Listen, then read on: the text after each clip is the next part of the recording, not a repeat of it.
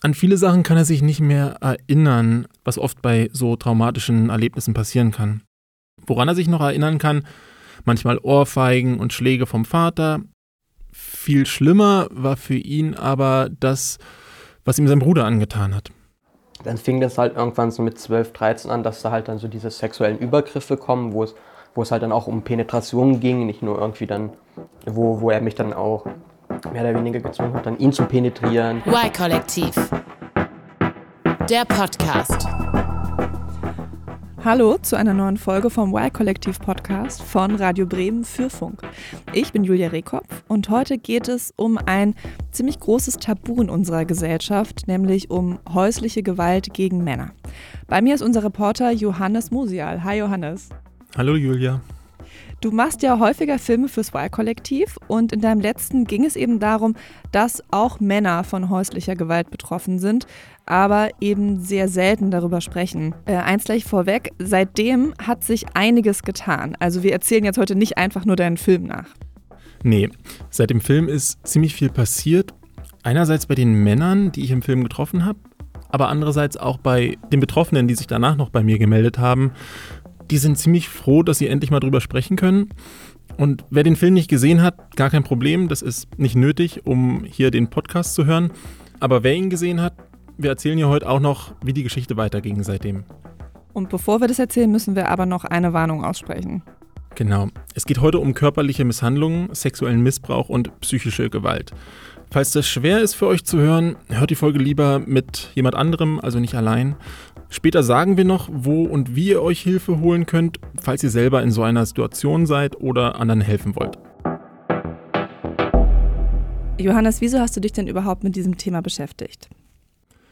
Naja, ich hatte vor der Recherche so ein Bild von Männern im Kopf, die eben Täter sind und habe dann gemerkt, es geht ja gar nicht nur in eine Richtung. Also ich habe vergessen, dass tatsächlich die meisten Betroffenen von Gewalt, wenn wir über Gewalt insgesamt reden, Männer sind. Also bei Raubüberfällen oder bei einer Schlägerei hier nebenan am Hermannplatz. Nach der Kriminalstatistik vom BKA sind es rund 60 Prozent der Opfer, die männlich sind. Und ich kenne viele männliche Freunde, die wurden schon mal angegriffen von anderen Männern und ich selbst auch schon oft. Also ich bin in Berlin aufgewachsen und wenn man da mal nachts doof gesagt ein paar Jugendliche zu lange angeguckt hat, dann gab es eben Stress und ich musste vor ein paar Jahren sogar mal ins Krankenhaus, weil mir abends im Park einfach ein Typ ohne Grund mit der Faust ins Gesicht geschlagen hat. Krass. Aber jetzt für diese Folge ähm, hast du dir jetzt nicht angeschaut, was nachts auf dem Hermannplatz in Berlin los ist. Nein, ich wollte wissen, was passiert denn hinter den verschlossenen Türen, also in Familien und Beziehungen. Wie sieht's da aus? Sind Männer da auch öfter betroffen als gedacht? Und ist das so? Das Problem ist wirklich größer, als ich erst vermutet habe. Wir haben nämlich einen Aufruf an die Y-Kollektiv-Community gemacht, haben gefragt nach Männern, die Erfahrungen mit Gewalt gemacht haben. Und ich habe ehrlich gesagt gar nicht damit gerechnet, dass jetzt viel zurückkommt. Und dann habe ich aber so viele Kommentare und Mails bekommen, das hat mich ehrlich gesagt ganz schön überrascht. Was kamen denn so für Mails? Von Männern aus ganz Deutschland eigentlich, also alt und jung. Und die erzählen von allen möglichen Formen der Gewalt durch Partnerinnen, Partner, Eltern, Geschwister. Am Ende habe ich fast zwei Wochen mit denen geschrieben und telefoniert, Tag und Nacht. Alter. Ich habe psychische Gewalt durch eine ehemalige Partnerin erfahren. Sie hat mir eine Blutkrebserkrankung vorgespielt, um meine volle Aufmerksamkeit zu bekommen, hat Vergewaltigung erfunden, damit ich nachts zu ihr komme. Ja, das ging schon ziemlich krass los, aber das war eben nur eine von vielen Nachrichten, die ich bekommen habe. Eigentlich wollte er mich nur freundschaftlich massieren. Aber er zog mich immer weiter aus, berührte meinen Penis. Dann holte er ein Dildo raus. Ich war wie gelähmt, ließ aber alles über mich ergehen. Es hat lange gedauert, bis ich verstanden habe, was mir damals passiert ist. Wir saßen im Büro in der Mittagspause. Da hat er mir in den Schritt gegriffen. Irgendwann bin ich einfach rausgerannt. Dann bin ich zur Polizei gegangen. Das Einzige, was sie mir gesagt haben, war, es ist nicht üblich, dass ein Mann belästigt wird. Kann es sein, dass sie homosexuell sind? In vielen anderen Nachrichten ging es dann vor allen Dingen um Gewalt innerhalb der Familie. Ich wurde teils so hart geschlagen, dass ich mir unkontrolliert einuriniert habe. Die cholerischen Anfälle meines Vaters haben mich regelmäßig in schlimme Panik versetzt, sodass ich noch heute an einer Angststörung leide, gegen die ich nur mühsam ankomme. Warum ich mich nie gewehrt und Hilfe gesucht habe? Ganz einfach. Mein Vater ist selbst ein ranghoher Kriminalbeamter. An diese Nachrichten kann ich mich erinnern, die waren ja in der Form auch im Film schon drin. Genau, aber seit der Veröffentlichung vom Film ist dann doch noch einiges passiert. Der Mann eben, dessen Vater bei der Polizei arbeitet, der wollte sich eigentlich schon für den Film mit mir treffen. Das ging dann hin und her. Er war sich unsicher, hat gezweifelt und am Ende den Dreh leider abgesagt. Jetzt war er aber bereit, für den Podcast mit mir zu sprechen. Hallo, guten Morgen. So, jetzt scheint das zu laufen. Ja, jetzt läuft's. Genau, ist an. Das ist Tom. Er ist gerade mitten in den Abiturprüfungen, deshalb hat er keine Zeit für ein persönliches Treffen und wir sprechen über Zoom miteinander. Aber man hört es ja sicherlich, ähm, auch Toms Stimme haben wir nachsprechen lassen. Und darüber haben wir auch wirklich jetzt bis kurz vor der Aufzeichnung noch gesprochen, ob wir das machen oder nicht. Ja, das war ziemlich schwer. Wir haben lange überlegt, ob das richtig ist, ihn nachzusprechen, ob wir ihn offen reden lassen wollten, wie er das gern möchte weil ihm war das wichtig. Er hat gesagt, über das Thema wird so wenig gesprochen, er will es jetzt tun. Ich finde das auch wirklich stark und sehr wichtig, dass Tom über seine Gewalterfahrung spricht. Aber es geht eben auch darum, dass wir ihn schützen. Weil die Wahrheit ist ja auch, dass wir nicht wissen, was passiert, wenn er erkannt werden sollte. Und Menschen aus seinem Umfeld, die würden seine Stimme ja auf jeden Fall erkennen. Ähm, was wir ja jetzt schon wissen, ist, dass sein Vater ein Kriminalbeamter ist und dass er gewalttätig ist. Und wir können einfach nicht einschätzen, was der macht, wenn er das hört. Und ähm, deshalb ist Toms Stimme jetzt nachgesprochen. Wie geht's dir denn heute Morgen? Ich bin aufgeregt, weil ganz einfach jetzt eben nochmal die letzte Prüfung vor mir liegen und ich mich in ziemlich genau 72 Stunden dann endlich Abiturient nennen darf. Und was ist der Schnitt, den du gern hättest? Ich will so gut wie möglich haben, aber es ist eben noch möglich, dass es 1,5 ungefähr werden könnte. Tom wirkt auf jeden Fall ziemlich ehrgeizig. Der ist auch jemand, der älter rüberkommt, als er ist. Ich kann ihn ja mal kurz beschreiben. Er sagt, dass er viel Sport macht und so sieht er auch aus. Also athletisch gebaut und etwa zwei Meter groß. Er ist also nicht so der zerbrechlich wirkende Mann, den ich vielleicht erwartet habe, weil ich bin auch mit so Vorurteilen in diese Recherche gegangen. Aber mehr als das alles sollten wir auch lieber nicht über ihn sagen, damit er nicht erkennbar ist. Was macht dir denn Sorgen, was passieren könnte, wenn du darüber redest? Der Worst Case wäre, dass ich damit sozusagen meinen Vater so schwer schädige, dass er wirklich einen Teil seiner Existenz verliert. Und diese Gefahr sehe ich jetzt im Podcast nicht, weil es, glaube ich, sehr viel schwerer ist, mich zu erkennen und trotz allem über das Erlebte sprechen möchte, weil es, glaube ich, viele nicht tun und es geht vielen Leuten ähnlich wie mir. Was hat dir Tom denn über seine Erfahrungen mit Gewalt erzählt? Er sagt, dass ihn sein Vater misshandelt hat, also zum Beispiel durch Schläge. Und das alles ist passiert, als Tom noch ein Kind war, aber das ging auch bis in die Jugend. Das hat er immer dann gemacht, wenn meine Mutter nicht in der Nähe war. Und ja, also mein Vater ist eigentlich jemand, der gegen Gewalttäter beruflich vorgeht. Und am Ende des Tages ist er dann doch selber einer. Er hat diese Gewalt verschiedentlich sozusagen ausgelebt. Also mal waren es irgendwelche Hebelgriffe aus dem Polizei- und Justizwesen, wo einfach der Arm verdreht wurde und man in der Stellung fixiert wurde. Ähm, wenn ich mich mit meinem Bruder gestritten habe, hat er zum Beispiel auch unseren Nacken fixiert und unsere Köpfe immer wieder ineinander geschlagen. Sein Vater ist Polizist, sogar ein ziemlich hoher Beamter, der Vorgesetzte von ein paar Dutzend Polizisten. Und wissen die Kollegen von deinem Vater von all dem? Nein, nein, nein. An wen wendest du dich denn, wenn dein Vater derjenige ist, der eigentlich dafür sorgen soll, dass sowas nicht passiert? Ich habe auch als Jugendlicher dann gesagt, wenn irgendwas passiert ist, ich zeig dich an. Dann hieß es, ach mach doch, dir glaubt eh keiner.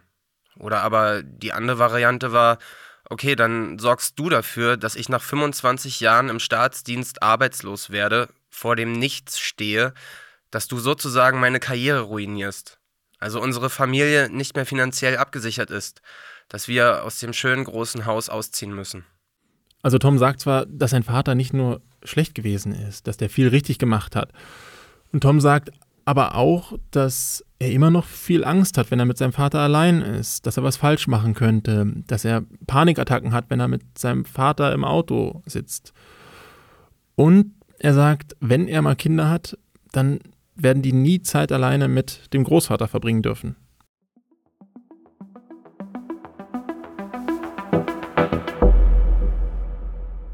Außer Tom hast du ja noch zwei andere Männer getroffen. Und zwar die auch nicht nur per Zoom, sondern wirklich persönlich. Und beide haben Gewalterfahrungen im privaten Umfeld gemacht. Erstmal geht es um Josef. Den habe ich für den Film getroffen. Und da kann man schon mal sagen, auch bei seiner Geschichte ist danach noch einiges passiert. Hier sind wir gerade beim Bäcker. Ich bin mit ihm nämlich zum Frühstück verabredet. Also ich würde tatsächlich irgendwie eine normale Semmel und eine Pfefferbrezel nehmen, auch wenn ich gerade keine sehe. Das ist da oben? Ah ja, genau. Pfefferbrezeln machen einfach nur süchtig. Ja, dann nehmen wir noch mal drei davon. Josef ist Mitte 20. Der hat Tattoos am ganzen Körper und auch Piercings im Gesicht. Ihm fällt es noch immer ziemlich schwer, über all das zu reden, was ihm passiert ist. Vor allen Dingen das offen und erkennbar zu sagen. Deshalb haben wir seinen Namen geändert. Er heißt also eigentlich nicht Josef. Und deshalb sagen wir auch nicht, wo er genau wohnt. Ich kann aber was dazu sagen, wie er wohnt und zwar allein in einer Dreizimmerwohnung. Sagen wir es mal so, er hat jetzt nicht extra aufgeräumt für uns. Da steht relativ viel rum in der Wohnung. Zum Beispiel im Wohnzimmer ein großer Käfig mit, muss ich zugeben, ganz niedlichen Ratten. Und um die kümmert er sich auch sehr liebevoll. Genau daneben steht aber ein Filmregal mit sehr speziellen Filmen, nämlich ziemlich brutale. Einige davon stehen auf dem Index hier zeigt er mir die gerade. So, umso weiter du in meine Ecke dann tatsächlich kommst, umso äh, gewalttätiger wurde. Ist er sortiert? Nach? Äh, ja, die sind eigentlich äh, teilweise nach Genre sortiert, aber inzwischen nicht mehr komplett. Das heißt, hier die Ecke ist. Das, das sind ähm, Zombie-Kannibalen-Filme. Ähm, ja. Ähm, beziehungsweise Zombie. Dann haben wir hier so ähm, Mutanten. Das heißt, wo muss ich jetzt die wieder. Warum hat er denn so viele brutale Filme? Er sagt, um mit der psychischen Belastung umzugehen. Er erzählt mir, dass er auch ziemlich viele gewalttätige Spiele hat und auch aggressive Musik hört. Einfach gesagt hilft ihm das, weil, und so sagt er das, alles, was schlimmer ist als das, was er erlebt hat, hilft. Was ist ihm denn genau passiert? Hat er dir das erzählt? Er erzählt mir das alles am Frühstückstisch. Wir haben da Aufstrich auf dem Tisch, vegetarische Wurst, Orangensaft und natürlich auch die Pfefferbrezeln, die Josef so mag. An viele Sachen kann er sich nicht mehr erinnern. Also ein großer Teil der Kindheit und Jugend, die hat er vergessen, was oft bei so traumatischen Erlebnissen passieren kann. Woran er sich noch erinnern kann, manchmal Ohrfeigen und Schläge vom Vater, auch mit dem Teppichklopfer.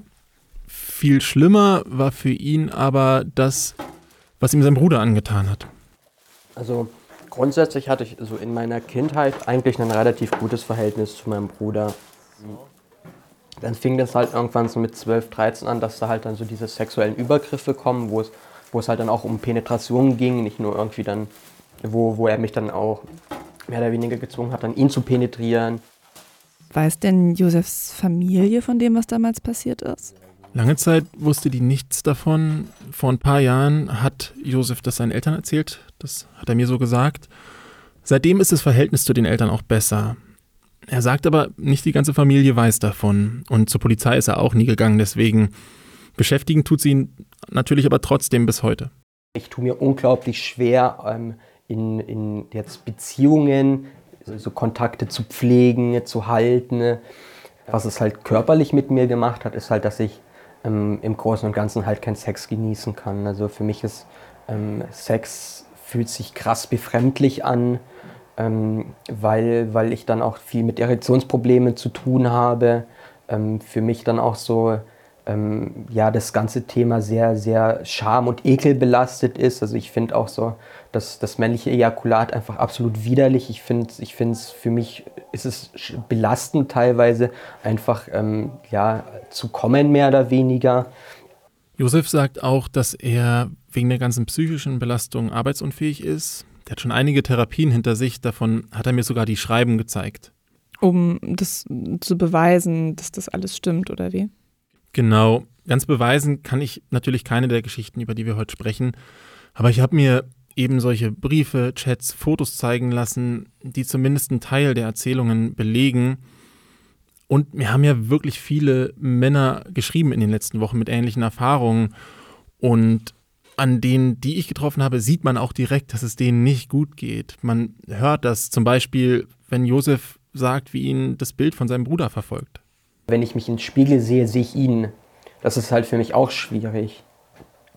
Wes weswegen ich halt dann äh, so, so weit wie möglich halt versuche, mich ähm, äh, so zu äh, verändern, dass ich ihm halt nicht ähnlich sehe. Also Körperschmuck, Tattoos, Korrekt. andere Frisur. Korrekt. Also für mich hat es halt auch so, so ähm, eigentlich so auch im Großen und Ganzen halt einfach ein ähm, sehr negatives Bild auf Männlichkeit gegeben, weil ich es halt dann immer mit, mit, ähm, mit so einer gewissen Aggression verbinde, mit einer gewissen, ja, auch so Übergrifflichkeit mehr oder weniger. Und das hat, also hat auf jeden Fall ähm, Auswirkungen auf dem, wie ich mich sehe, wie ich mein Geschlecht erlebe. Weißt du, was er genau damit meint? Ich fand das eine ziemlich krasse Aussage. Er meint damit, dass er sich nicht mehr als männlich sieht. Also er hat so schlechte Erfahrungen mit Männern gemacht, dass er es schwer findet, sich mit seinem Geschlecht zu identifizieren, mit dem er geboren wurde. Das heißt nicht, dass er sich als Frau sieht, aber er ist unsicher, irgendwie dazwischen. Die ganze Sache hat also einige Spuren hinterlassen. Das wirkt jetzt hier so leger, dass wir hier beim Essen sitzen, darüber reden. Ja, also ich. Äh, Ich habe damit auch kein Problem, weil, weil für mich ähm, ist es ja auch Realität. So, ich, ich, ähm, ich kenne es nicht anders. Für mich gehört es schon immer zu, zu meinem Alltag mit dazu, diese Thematik. Und kann, ähm, finde ich dann eigentlich schön, dass du dann da- damit so, so, so gut umgehen kannst, so, so locker damit umgehen kannst. Das ist dann ähm, nicht die Norm. Sowas ähnliches hatte Tom ja vorhin auch gesagt, ne? Also, dass wir in der Gesellschaft gar nicht oder viel zu wenig reden über diesen Bereich Gewalt gegen Männer, vor allem eben über die Gewalt, die in Beziehungen und im familiären Bereich stattfindet. Das ist ein Problem, da haben mir viele Männer von erzählt, die haben niemanden zum Reden oder ihnen glaubt auch keiner. Und manche von den Männern haben erzählt, dass sie einfach ausgelacht werden. Also es ist ja eigentlich auch schon ziemlich erstaunlich, dass Josef so offen mit dir redet. Wie ist denn das Verhältnis zwischen ihm und seinem Bruder heute? Schwierig, also die sehen sich manchmal auf Familienfeiern, schreiben ab und zu, aber alles doch eher oberflächlich. Josef sagt, sein Bruder, der ist für ihn gestorben. Trotzdem will er ihn schützen und deswegen redet er nur anonym mit uns. ich will ihm nicht mehr Leid zufügen als, als, als, ja, also ich, oder ich möchte ihm halt gar kein Leid zufügen, mehr oder weniger. ist so ein bisschen schwer nachzuvollziehen, dass jemand, der dir diesen Schaden zugefügt hat, Kann ich verstehen. dass du den schützen willst. Ja, mein, kann ich absolut verstehen, aber ja, Auch das ist ja so ähnlich wie bei Tom. Also der wollte ja seinen Vater schützen, also auch denjenigen, der ihm Gewalt angetan hat. Das habe ich häufiger gehört und ich würde sogar sagen, das ist wahrscheinlich eher die Regel als die Ausnahme. Ähm, du meintest vorhin, dass noch einiges passiert ist, ähm, seit du Josef das letzte Mal getroffen hast. Genau, ich bin nach dem Film noch in Kontakt mit ihm geblieben und wollte wissen, wie es ihm seitdem geht. Und er hat mir eine Sprachnachricht geschickt und da können wir mal reinhören. So, Servus Johannes. Ähm, mir geht's seit der Veröffentlichung ähm, relativ schlecht. Ich weiß nicht, ob das im Zusammenhang der Veröffentlichung steht. Ich vermute es eher weniger. Ähm, kommt aber dann wahrscheinlich auch ein Stück weit durch die Traumatherapie, weil in einer Traumatherapie geht man halt auf die verschiedenen Traumata ein und ähm, ja, wühlt so ein bisschen in den alten Wunden rum. Ähm, ich fand aber grundsätzlich in den Kommentaren die Solidarität mir gegenüber ähm, sehr schön. Es hat mich gefreut, äh, das zu lesen, wie, wie empathisch die meisten Menschen waren. Unter den Leuten, die den Film gesehen haben, war aber auch sein Bruder. Ähm, mein Bruder hatte mir nach der Veröffentlichung des Films ziemlich äh, wutentbrannt, würde ich es mal bezeichnen, eine, äh, auf WhatsApp eine Nachricht geschrieben, dass er meinte, dass ich meine Familie in den Dreck ziehe. Ähm, genau. das, und er, er meinte halt dann, dass er halt einfach schlecht wegkommt, obwohl ich ihn ja eigentlich im Film ähm, relativ eindeutig verteidigt habe, indem ich auch gesagt habe, so ja, ähm, äh, dass, dass er halt hätte, hätte er Hilfe bekommen, wäre das nicht passiert. Und möchte dann hier auch nochmal explizit sagen, so ich bin mir dessen bewusst, dass die meisten Täter gleichzeitig auch Opfer sind. Der Bruder von Josef hat sich auch bei mir gemeldet. Er hat mir eine Mail geschrieben und er meint, weil wir die Stimme von Josef nicht unkenntlich gemacht hätten, könnte er, also der Bruder, nun von Bekannten identifiziert werden. Er meint, dass sein Leben zerstört werden könnte und er sagt, dass er schon seinen Facebook-Account gelöscht hat. Okay, also durchaus eine heftige Reaktion. Ähm, wie bist du denn damit umgegangen? Na, was man sagen muss, er bestreitet den Missbrauch nicht. Ähm, ich bin immer noch mit ihm in Kontakt. Er wollte jetzt nicht für den Podcast mit mir sprechen, aber ich schreibe mit ihm auf WhatsApp. Er sagt, dass er bereut, was vorgefallen ist. Und ihm sei das alles auch erst Jahre später klar geworden. Und ich habe ihn dann gefragt, was denn Hörerinnen und Hörer wissen sollten, was er gerne denen mitteilen möchte. Und daraufhin hat er mir diese Nachricht geschickt. Ich denke mal, man könnte es so in der Art sagen, ich hatte keine einfache Jugend- und Schulzeit aufgrund von Mobbing und dergleichen. Und dass ich mir nicht bewusst war, was meine Handlungen bedeuten und bewirken. Ich war zu dem Zeitpunkt selber noch ein Jugendlicher. Das soll natürlich in keinerlei Hinsicht verharmlosen oder entschuldigen. Genau das macht die ganze Sache auch so ein bisschen schwierig. Das hatte Josef ja in seiner Sprachnachricht schon angedeutet, dass eben natürlich der Bruder ein Täter ist, aber er scheinbar eben auch Erfahrungen gemacht hat, die er nicht hat behandeln lassen, vielleicht hätte behandeln lassen sollen und die er dann an seinem Bruder ausgelassen hat.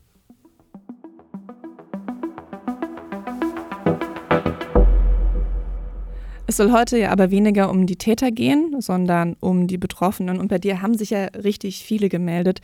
Wie war das denn für dich, so viele Nachrichten mit Gewalterfahrungen zu kriegen? Ziemlich überwältigend auf jeden Fall. Also ich habe mich da wirklich wochenlang beschäftigt, teilweise bis tief in die Nacht rein. Und das Schwierige für mich war, jetzt vertrauen sich diese Männer mir alle an, erzählen die Geschichte teilweise zum ersten Mal, von denen noch nicht mal die Familie weiß. Und ich muss damit irgendwie verantwortlich umgehen. Ich frage mich auch gerade, warum ich eigentlich von solchen Geschichten kaum was höre. Das ging mir tatsächlich vor der Recherche jetzt auch so und deshalb habe ich die Frage weitergegeben an Björn Süfke. Der ist Männertherapeut bei der Männerberatungsstelle Manoman in Bielefeld und der sagt das dazu. Weil das traditionelle Männlichkeitskonstrukt uns Männern auf allen Kanälen deutlich gemacht hat in unserer Sozialisation, dass wir keine Opfer zu sein haben, dass wir keine Schwächen, keine Hilflosigkeiten kennen dürfen. Das ist etwas, was in unseren Köpfen, in unser aller Köpfe äh, drin ist, auch in den Köpfen der Frauen im Übrigen. Diese Stereotype sind bei uns allen drin. Und deswegen fällt es uns so unglaublich schwer, Männer als Opfer überhaupt zu denken und damit eben auch wahrzunehmen, wenn wir ihnen begegnen. Weil wir es also eher gewohnt sind, Männer als Täter zu sehen. Genau, und deswegen fallen uns solche Geschichten, die wir heute erzählen, oft nicht auf. Da muss ich auch gerade an eine Mail denken, die ich bekommen habe von einem ehemaligen Studenten. Der hat erzählt, dass er von seiner Tutorin belästigt wurde. Hat erzählt, dass die ihn auf Partys bedrängt hat, versucht hat, mit Alkohol abzufüllen. Später hat sie ihm, so sagt er das, Bilder aus der Dusche geschickt. Bei einer Geburtstagsfeier hat sie ihm wohl in den Schritt gefasst und seine Hände auf ihre Brüste gelegt. Und er schreibt in der Mail, wenn ich jetzt nach fast drei Jahren an diese Zeit und speziell diesen Abend zurückdenke, fühle ich mich immer noch schwach, angreifbar, verletzt und benutzt. Als ich das gelesen habe, habe ich kurz gedacht, naja, ist doch jetzt gar nicht so schlimm und dann im Kopf kurz die Rollen getauscht. Also mich gefragt, was wäre, wenn das alles einer Frau passiert wäre. Und dann habe ich erst gemerkt, oh ja, doch, äh, krasse Grenzüberschreitung. Dann wäre es klar, ne? Weil dann würde man sagen, hier belästigt ein Mann eine Frau, hier werden Dickpics oder was auch immer verschickt. Eben. Und ich habe also selbst noch nicht richtig kapiert, dass Männer eben auch Betroffene sein können. Aber wir müssen natürlich trotzdem noch einmal dazu sagen, ähm, dass bei häuslicher Gewalt ähm, in der Regel schon mehr Frauen betroffen sind als Männer. Absolut. Offizielle Zahlen vom Bundeskriminalamt gehen davon aus, dass so ungefähr vier von fünf Betroffenen weiblich sind. Björn Süfke, der Männertherapeut, sagt aber, es gebe jetzt keine wirklich verlässlichen Zahlen, also das Dunkelfeld sei ziemlich groß. Man müsste es nicht vergleichen, man muss es nicht aufrechnen, weil es einfach klar ist, es gibt äh, weibliche Opfer und es gibt männliche Opfer und deswegen braucht es auch Angebote äh, für beide. Wir wollen ja das Thema Gewalt an Männern nicht deswegen thematisieren, um das Thema Gewalt an Frauen irgendwie klein zu reden. Das war übrigens auch das, was mir viele Männer gesagt haben, die Gewalt durch Frauen erfahren haben. Die wollen nicht, dass ihre Geschichte jetzt zu Frauenhass führt. Und das muss man vielleicht ganz klar nochmal sagen an der Stelle, Gewalt ist immer scheiße. Und weil wir heute über Gewalt gegen Männer reden, heißt das nicht, dass wir nicht an anderer Stelle über Gewalt gegen Frauen oder Transpersonen reden. Für Frauen, die von Gewalt betroffen sind, ähm, gibt es ja Hilfstelefone, es gibt Frauenhäuser, all diese Einrichtungen zum Glück. Wie ist das denn bei Männern? Es gibt Beratungsstellen und mittlerweile sogar ein paar Männerschutzwohnungen. Seit letztem Jahr auch das bundesweite Männerhilfetelefon. Da kann jeder, der von Gewalt betroffen ist, anonym anrufen. Seit letztem Jahr erst. Genau. Und das wurde so gut angenommen, dass es dieses Jahr sogar ausgeweitet wurde. Betrieben wird das von Mann um Mann, also der Organisation, wo auch Björn Süff gearbeitet. In welchen Situationen rufen denn Männer da an? Erstmal sollte man da vielleicht sagen, dass Männer viel, viel seltener Hilfe suchen als Frauen. Und das ist wieder das Vorurteil, Männer, die kriegen das hin, die brauchen ja keine Hilfe. Aber diejenigen, die sich melden, da sagt Björn Süfke, die sind ganz unterschiedlich. Also alle Altersgruppen und quer durch die Gesellschaft aus allen Schichten. Ja, also zu ungefähr 60 Prozent haben wir tatsächlich Männer, die relativ akut, also kurz zurückliegend von Partnerschaftsgewalt äh, betroffen sind. Also die wirklich anrufen und sagen, ich weiß nicht mehr weiter, meine Partnerin, meine Frau schlägt mich, ich ähm, äh, schubst mich, ähm, erpresst mich, was auch immer. Ähm, häufig sind natürlich auch Kinder im Spiel, sodass die Notlage noch größer ist, die Schwierigkeit, sich zu trennen, noch größer ist. Björn Süfke hat das ja eben schon angesprochen. Häusliche Gewalt gegen Männer, das ist ja eben nicht nur Gewalt innerhalb der Familie, sondern auch Partnerschaftsgewalt. Und einen Betroffenen konnte ich sogar treffen. Das Krasse daran, der ist noch in der Beziehung. Also seine Freundin schlägt ihn zu Hause und er trifft sich mit mir. Und wahrscheinlich weiß seine Freundin aber nichts davon, dass er sich mit dir trifft. Nein, auf keinen Fall. Deshalb haben wir uns auch in einer Stadt getroffen, wo er gar nicht wohnt. Er hat mich am Bahnhof abgeholt und wir sind dann im Park spazieren gegangen. Wollen wir uns einfach hier hinsetzen? Können wir uns so gegenüber setzen? Wie nennen wir ihn denn? Leon. Der heißt eigentlich anders und auch sonst kann ich nur wenig über den sagen. Er ist jung, eher zierlich gebaut und wir haben seine Stimme nachgesprochen. Ähnlich wie schon bei Tom vorhin er hat es nicht verlangt. Ähm, aber wir haben uns entschieden, ihn zu schützen, weil ihm eben zu Hause noch Gewalt droht. Ich erfahre ähm, häusliche Gewalt von meiner Freundin und das geht jetzt schon seit anderthalb Jahren so. Ähm, wir sind auch generell in einer ziemlich toxischen Beziehung und ja. Das ist jetzt ja relativ umschrieben noch. Ja. Was heißt denn das konkret? Ähm, es wird mit Gläsern nach mir geworfen, mit Scheren, mit Messern, was man so findet. Moment, mit Messern? Genau. Also mit so Schneidemessern? Genau. Was so rumliegt halt. Sie ist dann viel weiter weg und sie greift dann irgendwas und wirft das einfach in meine Richtung, wenn man das so sagen kann. Mhm. Hast du da so eine Beispielsituation, wie das zum Beispiel abläuft? Ja, also ähm, am Anfang streitet man sich wegen irgend. kann alles sein. Also du hast die Wäsche falsch aufgehängt oder das falsche gewaschen, sowas. Und ähm, ja, und dann passiert es halt von jetzt auf gleich, dass dann geschlagen wird oder getreten oder mit Dingen geworfen. Wie lange stelle ich mir vor, dass du da dann getreten und geschlagen? Stunde. Eine Stunde? Es ist meistens ziemlich viel auf einmal. Also hast du Verletzungen dadurch? Ja, manchmal schon. Zum Beispiel? Ja, das, wie soll man sagen, das, das letzte, was ich hatte, ist zum Beispiel, ähm, mein ganzes Knie war blau. Ist es denn bei Leon so, dass er sich wehrt? Er hat mir gesagt, dass er das ganz lange erträgt und wenn es ganz schlimm wird, dann schlägt er auch mal zurück. Der hat aber Angst, dass am Ende irgendwie als Täter gelten könnte, wenn dann doch mal die Polizei kommt. Und es ist ja eben so, dass die meisten Betroffenen von partnerschaftlicher Gewalt Frauen sind und er dann Angst hat, dass ihm halt keiner glaubt. Was mir jetzt aufgefallen ist, soweit sich das in dem Nachgesprochenen sagen lässt, aber Leon scheint ja ziemlich ruhig darüber zu sprechen. Also ähm, jemand schmeißt ein Messer nach ihm und er erzählt es dann so lässig. Ja, ne, das fand ich auch so absurd, dass man mit dem so darüber reden konnte. Und ich hatte das Gefühl, der nimmt das einfach so hin. Ich habe dann auch den Männertherapeuten Björn Süfke gefragt und der sagt, sowas gibt es häufiger dass Leute ganz klar darüber reden, dass sie die Fehler sehen und trotzdem in der Beziehung bleiben. Hm, Gefühle. Hm. Und ähm, Bindungen. Ja. Wenn man isoliert ist, dann. Naja, dann. Dann bindet man sich an Menschen und kann nicht so leicht loslassen. Also verstehe ich es richtig, dass sie auch einer der wenigen Menschen ist, den du vertraust. Und den du vertraust. Ja. Und du Angst davor hast, dass wenn sie weg wäre, äh, dass ich dann abstürzen würde. Was heißt abstürzen? Hm, wieder in meine alten Muster kommen. Also, ja, Depressionen, starke Depressionen jeden Tag. Würdest du sagen, dass du abhängig bist von ihr? Emotional abhängig, genau. Das war das Wort, was ich gesucht habe. Hat Leon denn jemanden, der ihm hilft? Das ist eigentlich ziemlich traurig. Also er meint, er hat niemanden wirklich, mit dem er darüber reden kann.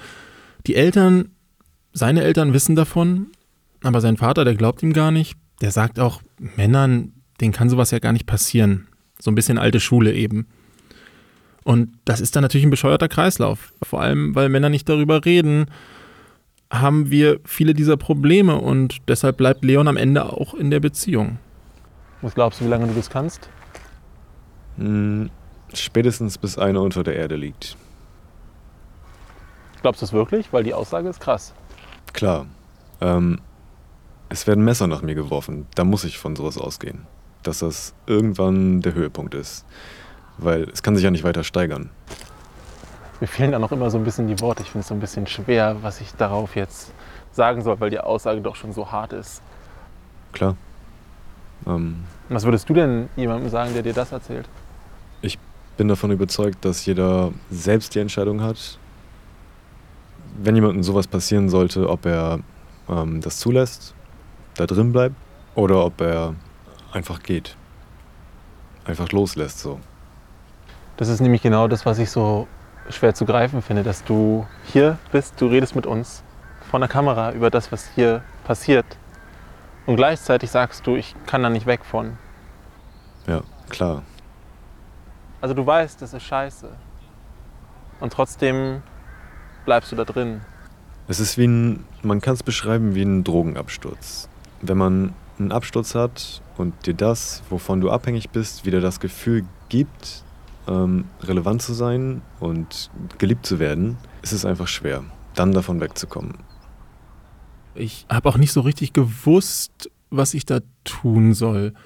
Und ich habe ihm dann am Ende einfach die Nummer vom Hilfetelefon gegeben, dem Männerhilfetelefon. Und ähm, hat sich da jetzt auch irgendwas entwickelt seitdem? Tatsächlich leider nicht. Also er ist immer noch in der Beziehung. So richtig hinter sich lassen, ähm, konnte ja jetzt auch keiner deiner Protagonisten, das, was, was ihm widerfahren ist. Ne? Ähm, was sind denn jetzt äh, deine Gedanken auch am Ende dieser Recherche, nachdem du all diese heftigen Geschichten ähm, so deutlich auch erzählt bekommen hast? Ich habe vor allen Dingen erstmal gemerkt, dass es Gewalt überall in der Gesellschaft gibt, dass sie auch jeden treffen kann. Eben auch Männer. Wir müssen da alle noch ein bisschen mehr Verständnis aufbringen, einander zuhören und am Ende eben, wie so oft, darüber reden ist wichtig, damit sich überhaupt irgendwas ändert. Ich hoffe, dass wir da heute auf jeden Fall schon mal ein bisschen zu beitragen konnten. Danke, dass du heute hier warst, Johannes. Sehr gern. Schreibt uns gerne, wie euch die heutige Episode gefallen hat und zwar am besten auf unserem Y-Kollektiv Instagram-Kanal. Ansonsten möchte ich euch an dieser Stelle den Funk-Podcast Männerkitsch empfehlen. Da geht es darum, was Männlichkeit heute sein kann und die beiden Hosts behandeln verschiedene Themen, wie zum Beispiel Männerfreundschaften, Pornos, aber auch Vater-Sohn-Beziehungen. Und Männerkitsch gibt es natürlich in der ARD Audiothek, genau wie uns. Und eine neue Folge vom Y-Kollektiv Podcast gibt es hier in zwei Wochen. Tschüss. Y-Kollektiv. Ein Podcast von Radio Bremen und Funk.